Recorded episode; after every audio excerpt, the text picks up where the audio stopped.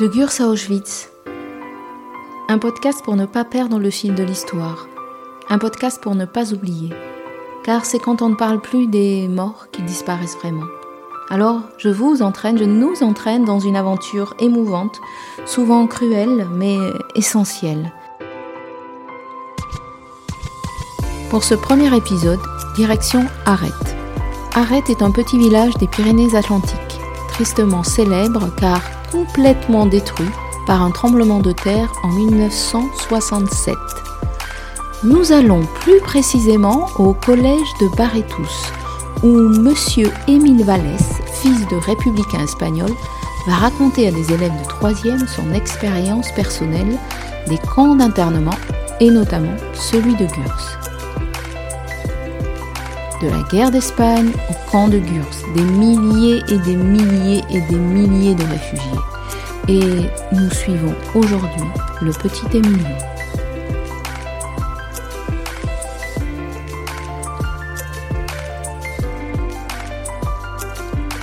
Bueno, buenos días a todos. ¿Cómo hacemos? ¿Hablamos en español o en francés? no, je pense que vous préférez que je parle en français, hein. ça, sera, ça, sera, plus simple. Bon, donc, on m'a déjà présenté, Émile Vallès. Alors, moi, je suis né le, je suis né le 18 septembre 1936. Dans les, ces mouvements euh, historiques très mouvementés, les, les, vies individuelles sont complètement bousculées, chamboulées. Quelquefois, c'est dramatique. Moi, ce qui me concerne, ça n'a pas été dramatique du tout. Je n'ai jamais eu faim, je n'ai jamais eu froid.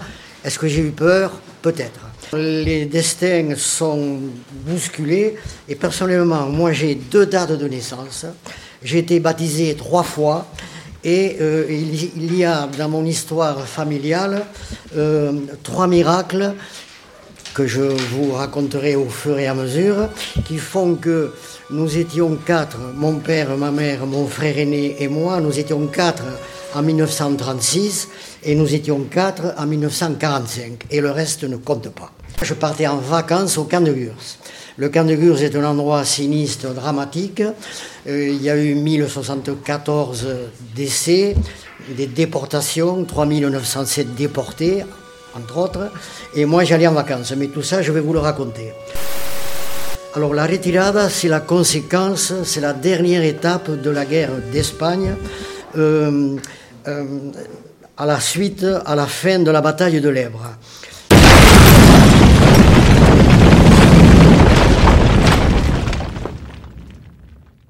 Vous savez que la guerre d'Espagne, elle a démarré le 18 juillet 1936 et elle s'est terminée le 2 avril 1939. Le peuple espagnol a pratiquement résisté trois ans, presque trois ans, à quatre euh, armées ennemies l'armée rebelle espagnole. Mon père m'a toujours dit, en Espagne, tout ce qui était en uniforme et armé était contre la République. Ensuite sont venus aider les dictateurs allemands Hitler, qui envoyait du matériel, des avions, des tanks, des canons, etc. Ensuite, l'armée italienne qui a envoyé des milliers de soldats et l'armée portugaise qui aussi a envoyé des milliers de soldats. Et le peuple espagnol, lui, très peu armé, il n'a eu une seule aide, c'est celle des brigades internationales. Alors nous, nous autres, quand nous parlons des brigades internationales, nous sommes très émus parce que voilà des volontaires, des civils, des gens qui sont dans le monde entier, qui sont venus défendre la liberté et la démocratie en Espagne. On dit qu'ils se sont levés les premiers.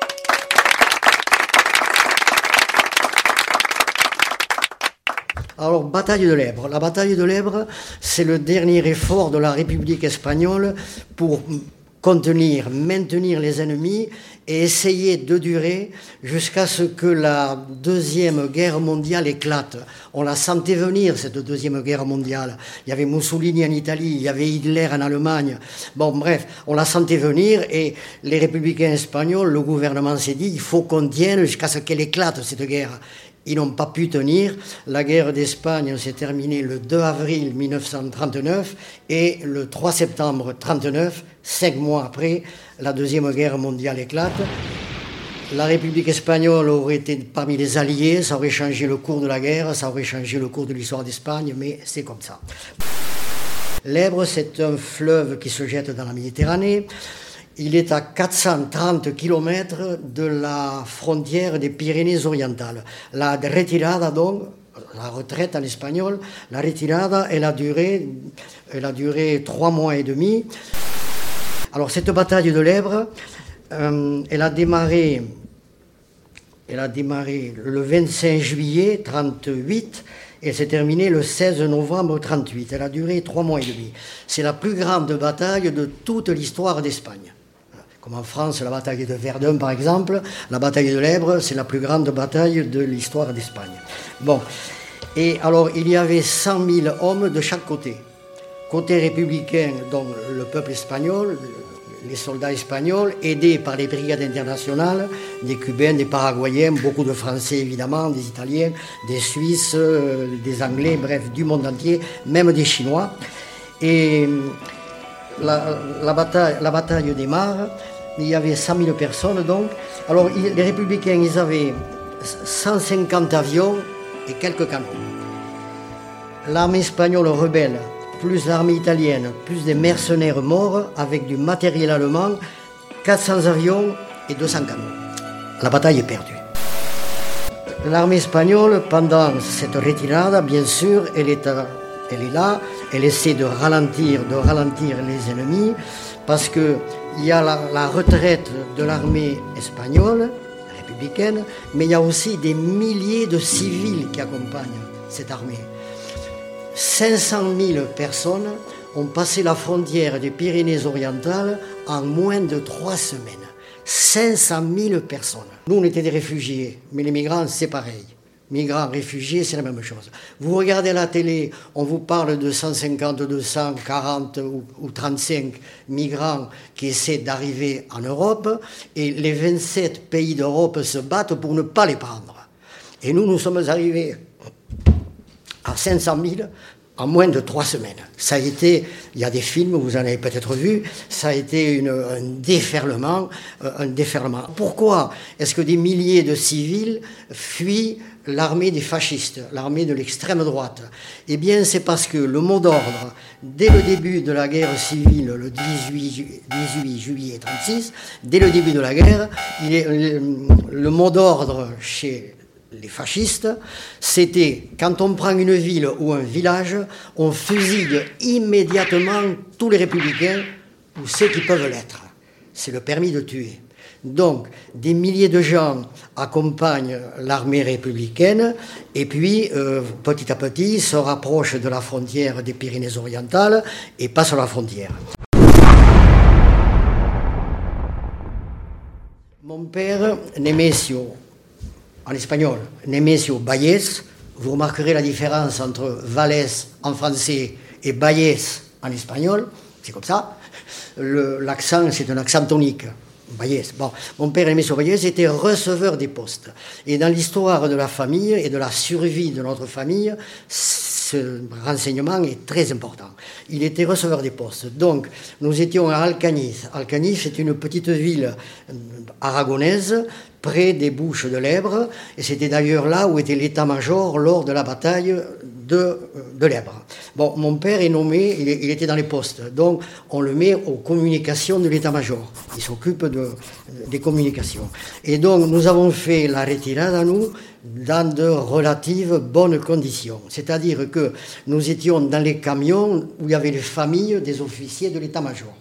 Les autres étaient à pied, ou sur des mulets, sur des chevaux, sur des ânes, ils tiraient des charrettes, et, ou, rien du tout.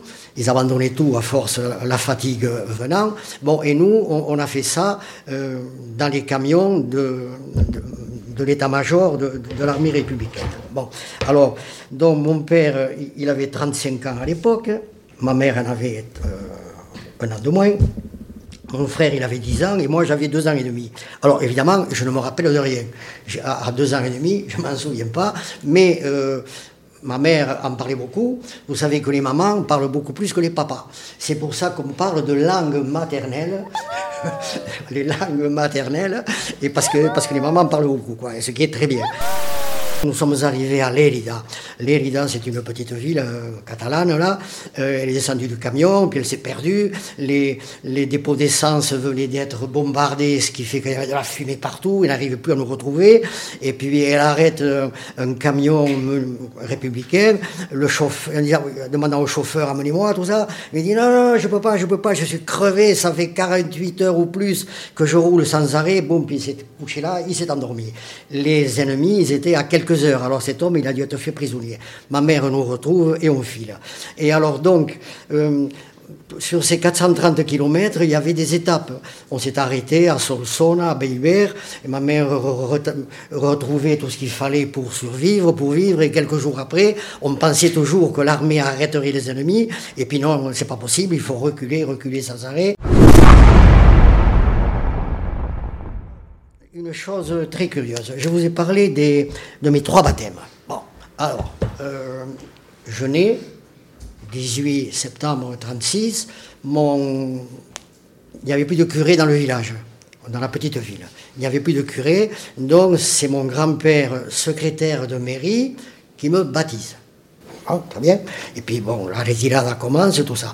Mais nous sommes dans une petite région d'Aragon qui est limitrophe avec Valence et la Catalogne, ce qui fait que dans les villages, la langue de la famille, c'est le catalan. On est aragonais, mais on parle le catalan.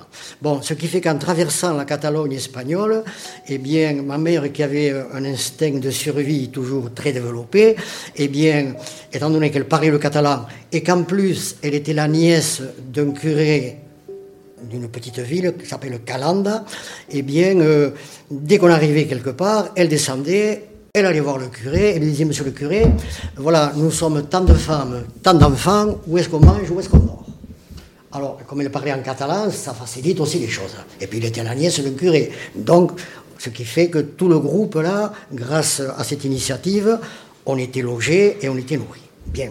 Alors là, elle se dit quand même, euh, voyons, euh, le petit, moi, Émile, il a, il a été baptisé par le grand-père, mais enfin, quand même, il serait baptisé par un curé, ça serait pas plus mal, quoi. Alors, elle me fait baptiser par un curé catalan dans un village, là, je ne sais pas lequel, je n'ai pas fait de recherche. Bon, euh, deuxième baptême, bien. Ensuite, ma mère avait une jeune fille 16 ans, 17 ans, qu'elle avait embauché pour s'occuper de mon frère et de moi.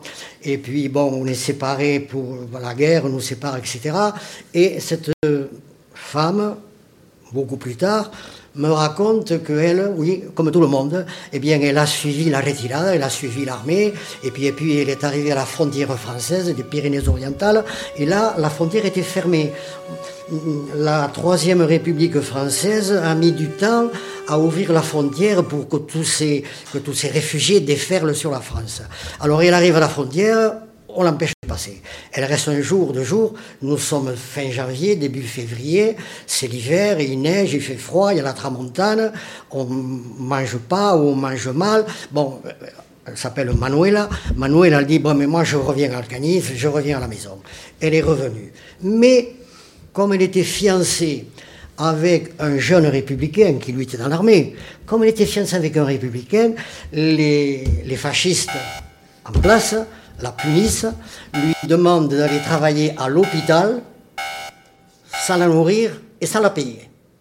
Puni. Travail forcé. Heureusement, ses parents étaient cultivateurs et ils ont pu, ils ont pu la nourrir. Alors moi, je l'ai retrouvée, cette femme, 40 ans après des recherches, tout ça. Je la retrouve 40 ans après, parce que ma mère en parlait toujours. Ah, la Manuela, qu'est-ce qu'elle est devenue, la Manuela? Ah, là, là, là, là. Bon, et je l'ai retrouvée en Espagne, parce qu'elle était revenue, elle était en Espagne. Et je me présente là, elle était au premier étage, je monte l'escalier, je tape à la porte, oui, paf, la porte s'ouvre.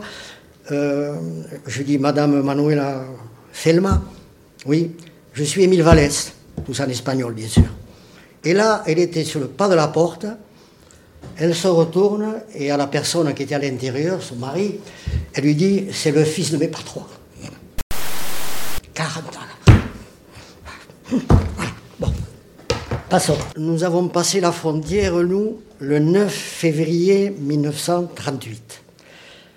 Elle a fermé le 10 février. Nous sommes passés dans les derniers. Le lendemain, la frontière était fermée, on ne passait plus. Alors, avant de passer la frontière, on nous sépare. Mon père continue avec l'armée le long des plages de Roussillon pour arriver au camp célèbre, connu, Argelès-sur-Mer, Le Barcarès, Agde, Saint-Cyprien. Mon père me dit, je ne sais pas pourquoi, ils m'ont fait faire trois camps à moi. Il a fait Argelès-sur-Mer, Le Barcarès et Saint-Cyprien. Bon. Et puis après, euh, un ami lui a dit, écoute, j'ai appris qu'ils avaient ouvert un camp à Gurs. Dans à l'époque, c'était les Basses-Pyrénées. Le département s'appelait les Basses-Pyrénées. Alors, allons à Gurs, soyons volontaires, parce que moi, j'ai des amis à Oloron-Sainte-Marie, et là, ils pourront nous aider. Parce que nous, ici, sur ces camps, dans les plages, on va finir par crever parce que nous sommes en février, je répète, il y a le sable, la mer et les barbelés, c'est tout. On fait ses besoins dans la mer.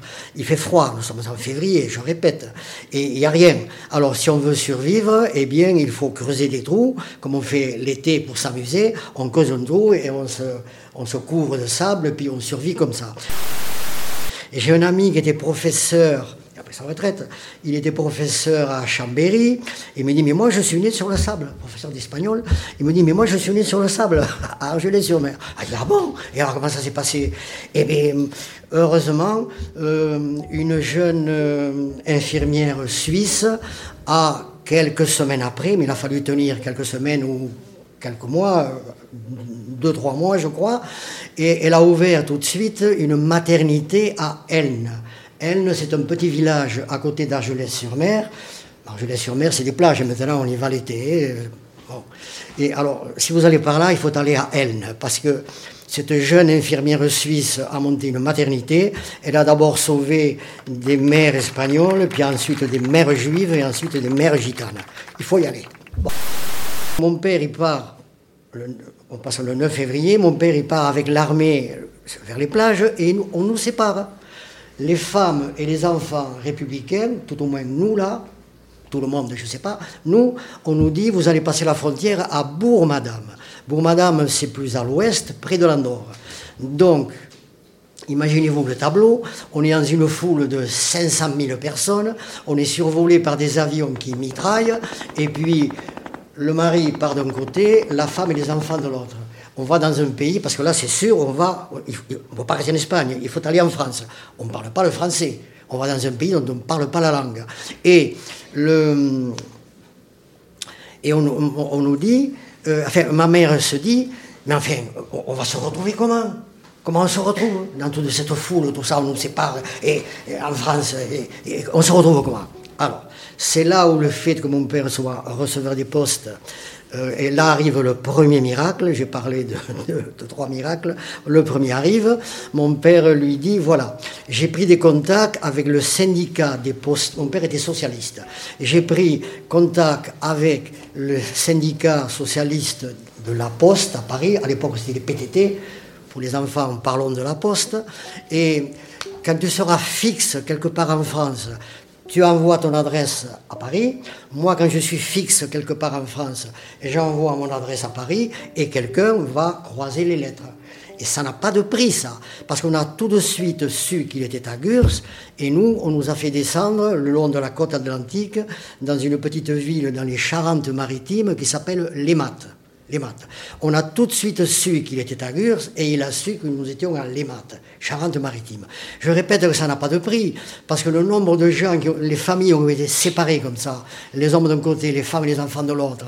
La Deuxième Guerre mondiale, on nous est tombé dessus après. Ça a tout désorganisé. Et des gens, je l'ai rencontrés dans les rues de Pau, de Bayonne ou de Rome, bien sûr, qui, qui ont mis des années où ne jamais retrouver la famille.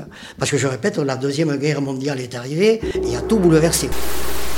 Alors nous, on nous met dans un train, on, part, et puis on faisait descendre des groupes de femmes et d'enfants euh, le long de certaines gares, et nous, on, est descendu une petite ville qui s'appelle Les dans les Charentes-Maritimes. C'est connu maintenant par la plage de la Palmyre. Si vous partez en vacances, plage de la Palmyre. Il y a un zoo avec des singes. Alors, en 1938, ils ont mis des républicains, maintenant ils ont mis des singes. On arrive là, et... Euh, on était dans des bâtiments de vacances vides. En février, c'était vide, et c'est très bien qu'ils aient mis ça à notre disposition. Donc, c'est une colonie de vacances de la ville d'Ivry. La ville d'Ivry, c'est la banlieue parisienne. À l'époque, on parlait de la banlieue rouge. C'était la banlieue communiste. Donc, on rentre dans ces bâtiments, et il y avait des portraits de Lénine, de Staline partout, de Trotsky. Euh, et ma mère, fervente catholique, ça lui plaisait pas beaucoup tout ça. Les communistes Parce que les communistes ont toujours été les ennemis, disons, de la religion. Comme j'étais le plus jeune du camp, deux ans et demi, eh bien, euh, lorsque Maurice Torres, le chef, pardon comme ça, le secrétaire général, le chef du Parti communiste français, venait visiter euh, dans la colonie d'Ivry communiste les, républicains et leurs enfants, et bien comme j'étais le petit, il m'appelait dans ses bras, etc., etc. Bon, mais ma mère, ne le plaisait pas beaucoup tout ça. Et ce qui fait que là, elle me fait baptiser une troisième fois. Et j'ai retrouvé à son décès, tu vois, un papier, on n'en avait jamais parlé. Le fait que j'étais baptisé trois fois, oui, on a rigolé à la maison. Mais je trouve un papier, je sous-signais le nom propre, je ne m'en souviens pas, curé de l'Émat, certifie par la présente que Madame Antonia Peranci, ma mère, vous savez que les femmes en Espagne gardent leur nom de naissance toute leur vie. Donc, certifie que Madame Antonia Peranci a fait baptiser son fils Émile Vallès pour montrer qu'elle n'est pas communiste. C'est un manifeste politique. Elle voulait faire savoir à tout le monde qu'elle n'était pas communiste. Et la, façon qu'elle a eue, c'est de me faire baptiser. Voilà. Voilà. Bon, voilà pour, le troisième, pour le troisième baptême. Nous sommes à, à mon père est à Gurs, les amis de son copain à Oloron-Sainte-Marie. À Oloron-Sainte-Marie, à l'époque, il y avait des quantités d'usines. Couverture, béret, meubles. L'usine Messier, elle est toujours restée. L'usine Rosan, euh, chocolat, elle est toujours restée. Mais toutes les autres usines ont disparu. Mais il y en avait beaucoup. Donc, il y avait beaucoup d'ouvriers qui avaient quitté l'Espagne, fuyant la misère endémique espagnole et qui travaillaient dans les usines d'Oloron. Donc, le copain de mon père, il avait des amis. On est, alors, donc, il est à Gurs. Et lui aussi, encore une fois, receveur des postes, il arrive et on demandait aux gens quelle est votre profession? Alors les gens ils disaient euh, euh, paysan, ou, ouvrier, menuisier. Alors tout ce qui était de, corps du bâtiment, de corps de métier du bâtiment, on les mettait à part. Ils ont constitué un groupe de personnes, une équipe, pour la maintenance du camp. Il fallait des zingueurs, des électriciens, des plombiers, etc. Mon père arrive, on lui demande de profession, receveur des postes. Ah, mais vous voulez travailler à la poste du camp de Gurs? Il dit oui. Oui, bien sûr, c'est son métier. Donc, il a travaillé à la poste du camp de Gurs. Il a travaillé, donc, grosso modo, il est arrivé en avril 1939 jusqu'à la fin du camp, décembre 1945. Bon, voilà pourquoi il, était, euh, il était logé dans le quartier. Il n'était pas dans les baraques, dans les barbelés, il était logé à l'extérieur, dans le quartier des gardiens. C'est pour ça que moi, comme j'étais à Oloron, j'allais en vacances au camp de Gurs. J'étais dans les baraques euh, où, qu'il occupait avec ses copains, qui eux, ils étaient électriciens, menuisiers, etc. Voilà. pourquoi j'allais en vacances au camp Gurs. Bon, alors donc, mon père, euh, il se retrouve à la poste du camp de Gurs. Et il sait que nous sommes à l'EMAT. Alors, il se dit, il se dit, voilà le, deuxième miracle qui arrive, et se dit, voyons, dans tous les, toutes les villes et tous les villages français, il y a une poste. Alors, je vais écrire à la poste de l'EMAT. Il se fait faire une lettre par un copain, parce qu'à l'époque, il ne savait pas encore le français, en disant, voilà, monsieur le receveur ou madame la receveuse, eh bien, euh, je suis un de vos confrères républicains espagnols, vous connaissez l'actualité, ma femme et mes deux garçons 10 ans, 3 ans, sont dans un camp d'internement chez vous. Est-ce que vous voulez, est-ce que vous pouvez les aider? C'est vraiment la bouteille jetée à la mer. Est-ce qu'il y aura une réponse? Est-ce que la personne qui va la lire, ça va l'intéresser? On ne sait pas. Miracle. La lettre tombe chez la receveuse des maths. Madame Suzanne Torrens. T-H-2-O-R-E-N-E-S. Suzanne Torrens. Elle était mariée avec Valentin Torrens. Alors Torrens, c'est pas le nom français, ça. TH2O, c'est pas français. Bon, elle était mariée avec euh, Valentin Torrens. C'était le fils de réfugiés belges de la guerre de 14. Voilà une famille où il y a une tradition de guerre, d'exil, de réfugiés. Ils sont venus nous chercher tout de suite. Ils ont reçu la lettre, ils sont arrivés, on a passé un an chez eux, ils sont venus nous chercher immédiatement. Prévenu mon père évidemment, et alors j'ai des photos, ils avaient une voiture, une 203 Citroën, et on allait à la plage en Charente. Alors à la plage en 1939, c'est quand même pas mal compte tenu de, de l'actualité européenne de l'époque. Alors on allait à la plage, tout allait très bien. Bon, sauf que Là, nous sommes donc arrivés, on était début 38. Et le 10 mai, 39, euh, le 10 mai 40, le général Guderian fonce sur la France avec ses tanks et la France est vaincue en six semaines. Ils sont, en quelques semaines, ils sont de la frontière allemande, belge, à Andaille. La France est vaincue. Là, je commence à avoir des souvenirs. Euh, et j'étais sur le bord d'une route, comme là. Je suis avec un garçon et une fille de 10-12 ans, je ne sais pas qui c'est. Et eux, ils notent les voitures de l'exode français.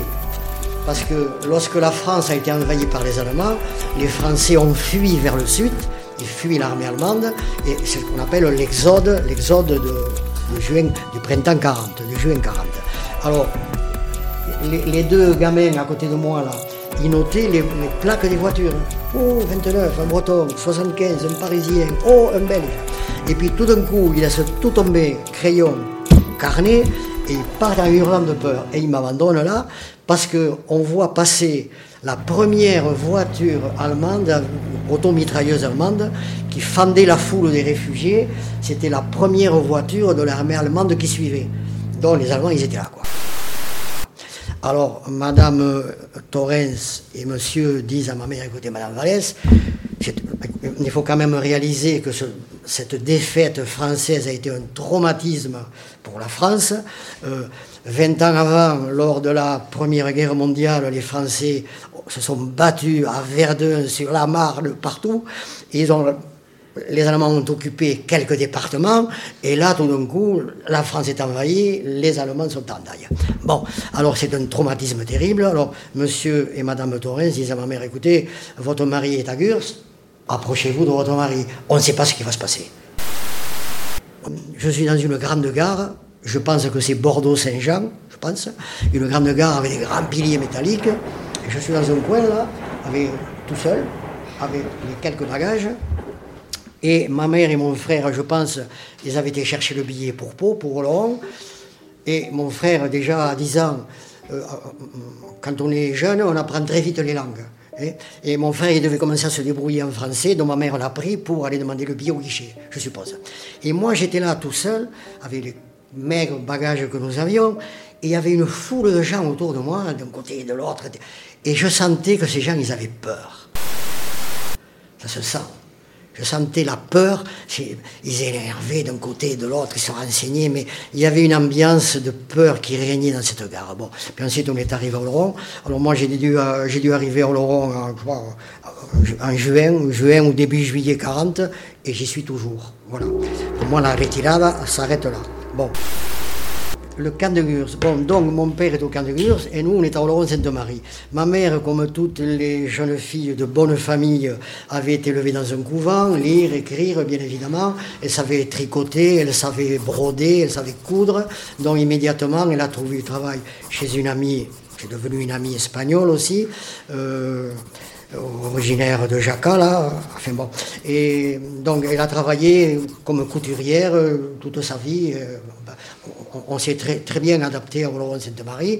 Et moi, je suis rentré donc à l'école, à l'école maternelle euh, à Saint-Cric, à l'école Saint-Cric d'Oloron-Sainte-Marie. Et c'est là où arrive le problème de mes deux dates de naissance. Bon, moi, au moment de rentrer à l'école, il fallait remplir des papiers, tout ça. Euh, date de naissance, 19 septembre 36. Je rentre à l'école, ça continue, ça continue. Et puis après l'école primaire, la guerre se termine, je vais au collège rue Adou, à l'époque c'était rue Adou à Oloron-Sainte-Marie. Et entre-temps, en 1949, les relations hum, postales et la frontière s'était rouverte avec l'Espagne franquiste et le courrier circulait. Et nous avons reçu de mon grand-père, donc secrétaire de mairie, je l'ai déjà dit, c'est lui qui avait dressé mon acte de naissance. Il m'a baptisé, puis il fait l'acte de naissance, secrétaire de mairie.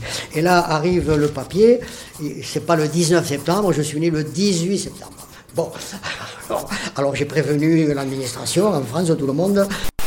40 ans après, un copain du collège, bon, on se sépare, il fait sa vie, je fais la mienne, et il revient à Oloron.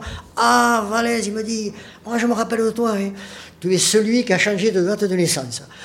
Il s'en rappelait 40 ans après. Je ne savais pas que ça avait traumatisé les gens comme ça. Le troisième miracle, je voulais vous en parler, puisque j'ai le temps, je voulais vous en parler sur place là-bas, mais donc mon père recevait des postes, on le fait travailler à la poste du camp de Gurs. Il y avait des postiers, hommes et femmes, qui arrivaient de Navarrenx, ils faisaient leur journée à Gurs, le courrier qui arrivait du monde entier, parce que les intérêts du camp de Gurs, il y a eu 54 nationalités au camp de Gurs. Donc il y avait du courrier du monde entier qui arrivait. Quoi. Bon. Et c'était distribué, mon père il était là. Et, alors, de temps en temps, moi je disais à mon père, papa, euh, j'aimerais venir voir comment tu travailles. Bon, bon, bien sûr, bien sûr. Alors, il me prenait par la main, il me présentait à la sentinelle qui était à l'entrée du camp. Euh, on marchait un petit moment, pas très longtemps, 150 euh, mètres, puis on tournait à gauche et la poste était là. Les gens recevaient des colis. Mais le colis, s'il arrivait par exemple euh, de l'étranger à la frontière, il avait été ouvert. Au moment de rentrer au camp, il était réouvert. On contrôlait qu'il n'y ait pas des choses, des armes. Et ce qui fait qu'il arrivait, le papier était déchiré, tout ça, les ficelles distendues. Et puis, je me rappelle, il y avait un colis qui était là et il y avait du sucre roux qui, coulait un peu. Parce que ceux qui, avaient ceux qui avaient inspecté le colis à l'entrée en France et à l'entrée au camp, ils se servaient un peu aussi quand même. Ce qui fait que tout n'arrivait pas aux internets. Alors, le troisième miracle. Donc, mon père, mon père, il travaille il travaille à la poste du camp de Gurs et il était logé à l'extérieur. Il avait fini par acheter un vélo parce qu'il euh, avait la permission de venir nous voir à Oloron-Sainte-Marie. Il avait la permission de venir nous voir une fois ou deux par mois, je ne me rappelle pas bien. Et donc il avait acheté un vélo de curé. Parce qu'à l'époque, vous ne connaissez pas ça vous autres, les curés ils portaient des soutanes. Les soutanes, c'est des grandes robes. Mais alors, pour, monter un vélo d'homme, c'est très embêtant. Donc, les curés, on leur avait, c'était des vélos sans la barre, des vélos de femmes, mais plus virils quand même. C'était pas des vélos de femmes, quoi. Alors, il avait acheté un vélo d'occasion de couleur verte, je me rappelle très bien. Et donc, il faisait Gurs, Oloron, le samedi soir, par exemple, et il repartait à son travail le lundi matin. Bon, alors un jour, un jour, euh, c'était en 43, c'était en 43 parce que les Allemands étaient là. Les Allemands sont arrivés dans la région en novembre 42. Bien. Donc en 43, un lundi matin, ils repartent vers le camp de Gurs. Et euh, en traversant un village de la vallée de Josbé, ils ne se rappelaient pas bien. Est-ce que c'était Orin, est-ce que c'était Géos, Zéron, ils ne se rappelaient pas. Alors lui, il roule comme ça vers le camp de Gurs et il voit arriver un soldat allemand qui marche le long de la route. Et au moment de se croiser, l'Allemand halte. On permet, tu sais, quand un Allemand t'adresse la parole, tu ne sais jamais comment ça va se terminer. Halte. Bon, mon père descend de vélo, traverse, s'approche de l'Allemand. L'Allemand lui dit Vous êtes le camp de Gurs? Oui. N'y allez pas, il y a une rafle. Ça voulait dire qu'il y avait des Allemands qui étaient au camp de Gurs et qui raflaient des gens, qui prenaient les gens pour les déporter. Et les ennemis systématiques des Allemands, c'était les républicains espagnols, puisqu'ils avaient lutté trois ans en Espagne contre les Allemands et les Italiens. Bon, les Allemands sont là, républicains espagnols, déportation. Donc, vous avez le camp de Gurs? Oui, n'y allait pas, il y a une rafle. Donc, cet homme, il a sauvé la vie de mon père. Alors, mon père, et puis très vite, l'Allemagne est parti. Et mon père euh, m'a dit, euh, j'ai à peine eu le temps de voir sous le casque des yeux bleus un peu bridés, des pommettes hautes, c'est-à-dire un visage de slave, d'un Européen d'Europe de l'Est. Alors mon père me dit, euh, c'était peut-être un, peut-être un, un, Ukrainien incorporé de force dans la Wehrmacht. Et moi je dis, c'était peut-être un brave allemand, je ne sais pas. Si cet homme ne croise pas mon père, et vous savez que euh, les, rencontres comme ça, ça tient à une minute, quoi. Tu pars une minute avant, une minute plus tard, tu loupes la personne. Là, ils se sont croisés, n'y allez pas, il y a une rafle. Autrefois, il a été prévenu, et, parce que comme il était à la poste, les postiers français, c'était devenu des copains évidemment, il a été prévenu et il est allé se cacher, on est allé le voir, il était caché dans une ferme au fond de Barcus. Barcus est une très grande commune. Il y a plusieurs hameaux, euh, La Chapelle, Gastelondo, La Raja. Il était dans une de ces fermes perdues là, à l'extérieur de Barcus. On est allé le voir. Il était caché, il attendait que, ça se passe et que les Allemands repartent. Il a passé plusieurs jours là. Alors je me rappelle être allé le voir et puis il était dans une ferme, vous savez, ces fermes où il y a des grandes galeries où on met le foin à sécher. Et là, alors bon, il était là au premier étage et il y avait un grand pommier, un grand pommier dont les branches arrivaient sur la galerie là, et on m'a donné une grosse pomme, c'est des souvenirs de gosse, quoi, des trucs bêtes, ça te reste comme ça, tu sais pas pourquoi, une grosse pomme et j'ai pas pu la finir. Donc si vous voulez, il y avait quand même une, connivence, euh, un appui de la population entre les internés et les Espagnols surtout, parce que les Espagnols, ils en avaient déjà vu, dans les usines d'Oloron, dans les entreprises des environs, il y en avait des ouvriers espagnols. Donc ça se passait bien, quoi. Enfin, quelqu'un allait parler du camp de Gurs. Personne n'en parlait. Oui, voilà ce, que, ce qui est arrivé à ma mère. Ma mère, donc, villageoise d'un petit village là, son mari part à la guerre. Parce que n'oublions pas que le 2 3 septembre 1939, la Deuxième Guerre mondiale éclate, tous les Français en âge de porter les armes sont mobilisés. Et ensuite, je le rappelle aussi, ça a été un peu oublié, je rappelle toujours que 2 millions et demi de soldats français ont passé 5 ans prisonniers en Allemagne. Ils ont été faits prisonniers en 40, ils sont revenus en 45. Ils ont été faits prisonniers. Deux, ans et euh, deux millions et demi pendant cinq ans. Bon, bref, revenons à cette villageoise béarnaise, là, des environs. Et alors, le mari s'en va à la guerre, elle a deux enfants, deux, trois, je ne sais pas, disons deux enfants, et puis elle n'y arrive pas. Il faut s'occuper du maïs, des vaches, des poules, du jardin, des enfants. Elle n'y arrive pas, c'est pas possible, elle peut pas, elle peut pas. Et alors elle dit aux voisines, euh, écoutez, écoutez, euh, moi j'y arrive pas, tout ça. Dans ce camp de Gurs, là, il y a plein, c'était des jeunes tous, des Espagnols qui avaient fait la guerre, ils étaient jeunes. Il doit bien y avoir, là, dans ce camp, des ouvriers agricoles.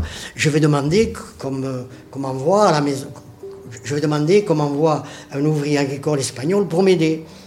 Les voisines, mais c'est drôle ou quoi T'es folle ou quoi? Un espagnol, tu veux faire rentrer un espagnol à la maison parce qu'on les présentait comme des assassins, des criminels, des incendiaires, des gens de mauvaise vie. Bon, bref. Tu veux faire rentrer un espagnol à la maison, mais tu es folle ou quoi? Mais, mais, pas ça, réfléchis. Bon, alors, son fils continue à me parler, il me dit, alors, mais quand même, au bout de 15 jours, 3 semaines, elle n'y arrivait pas, elle va voir monsieur le directeur du camp. Écoutez, monsieur le directeur, un ouvrier agricole. Mais bien sûr, bien sûr, madame, monsieur tel. Alors arrive un ouvrier, un espagnol, normal, travailleur, propre, poli, normal. Les voisines, eh bien, chance que ça Pour une espagnole, vous avez eu de la chance. Quand quelqu'un pouvait embaucher un interné espagnol, parlons de la première période espagnole, l'administration ne demandait que ça. Ça faisait une bouche de moins à nourrir. Alors tous les gens qui avaient besoin dans des ateliers, dans des usines, dans des coupes de bois, euh, ou chez des gens comme ça, bien sûr que oui, on les laissait partir. Ils étaient repérés, on savait où ils allaient, pas de problème, ils étaient suivis. Mais, mais ça faisait autant de gens de moins à nourrir. Alors ils demandaient que ça. Je parle de la période espagnole. Hein. Mon père, donc, receveur des postes, je l'ai répété, euh, il a quitté le camp à la fin, en décembre 1945. Entre-temps, nous, nous étions au Laurent Sainte-Marie, ma mère a travaillé chez une couturière, mon frère, il a continué ses études, il a terminé dessinateur industriel au collège technique qui à l'époque était Révol.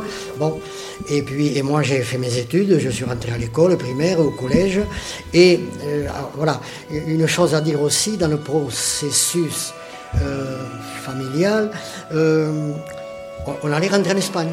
La guerre se termine, les dictateurs sont vaincus, Hitler est vaincu, mort, l'Italien euh, Mussolini, il est vaincu, il est mort, et les républicains espagnols étaient convaincus que les démocraties n'allaient pas garder Franco.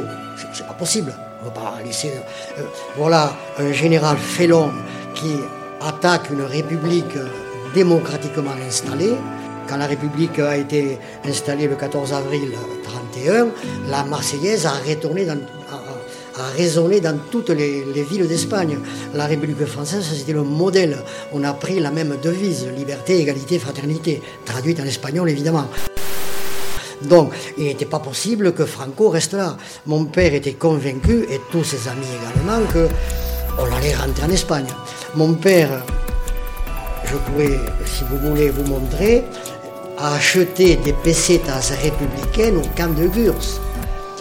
Les gens les jetaient, mais ils ne le jettent pas, ça va servir un jour. Le jour où on va rentrer en Espagne, mais voilà. Alors, les pesetas, je peux vous les montrer, je les ai à la maison. Ma mère a dû arrêter ça tout de suite. Arrête, parce que quand même, on n'a pas d'argent.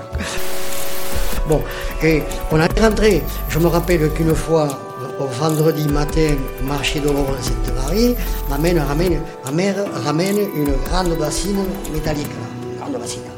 Et mon père lui dit, m'a fait Antonia, qu'est-ce que tu as acheté là? Qu'est-ce qu'on va faire de ça quand on va repartir en Espagne? Vous voyez? C'était. Et un gars m'a dit, moi, mon père, pendant des années, il était né au Laurent, le père en question s'était marié, hein, mais son père avait gardé pendant des années une valise dans le couloir avec les affaires pour rentrer en Espagne. Vous voyez la mentalité. Ce qui fait que moi j'étais au collège, j'avais des bonnes notes. Bon, un jour, le surgé, comme on disait à l'époque, surveillant général, il m'a dit Non, Valise, là, t'as des bonnes notes toi Tu pourrais demander des bourses. Oui, J'arrive à la maison, il y a des bourses. On va donner des bourses pour continuer les études bien, bien. Le lendemain, ah, t'es espagnol Oui. Ah non, t'as pas droit aux bourses. Ah, rien. À la maison, on s'en fout. On s'en fout. On disait, quelle allure on aurait si on rentrait en Espagne avec un Français dans la famille Vous voyez la mentalité On était convaincus qu'on allait rentrer en Espagne. Donc moi, j'ai passé mon brevet, et puis il fallait travailler, j'ai arrêté les études, et j'ai arrêté les études, et puis je suis rentré, je dessinais tout le temps.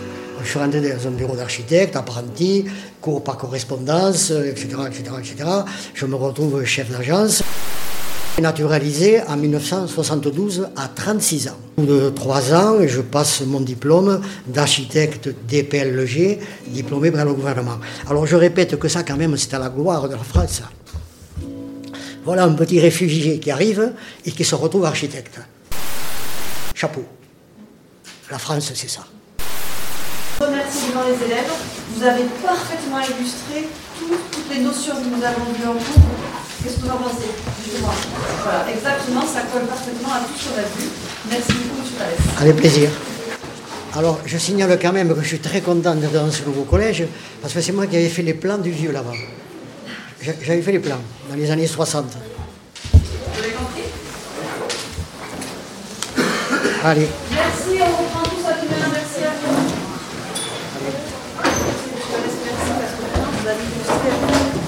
Étapes qu'on a vues, les notions historiques, géographiques, mais avec beaucoup plus de vivants, beaucoup plus de... C'est passionnant de vous écouter. D'accord, d'accord. Merci. Amishat. Adiós, hasta mañana pues. Hasta otro día. Nos vemos. Ay, Adiós, hasta mañana. adiós. A bientôt.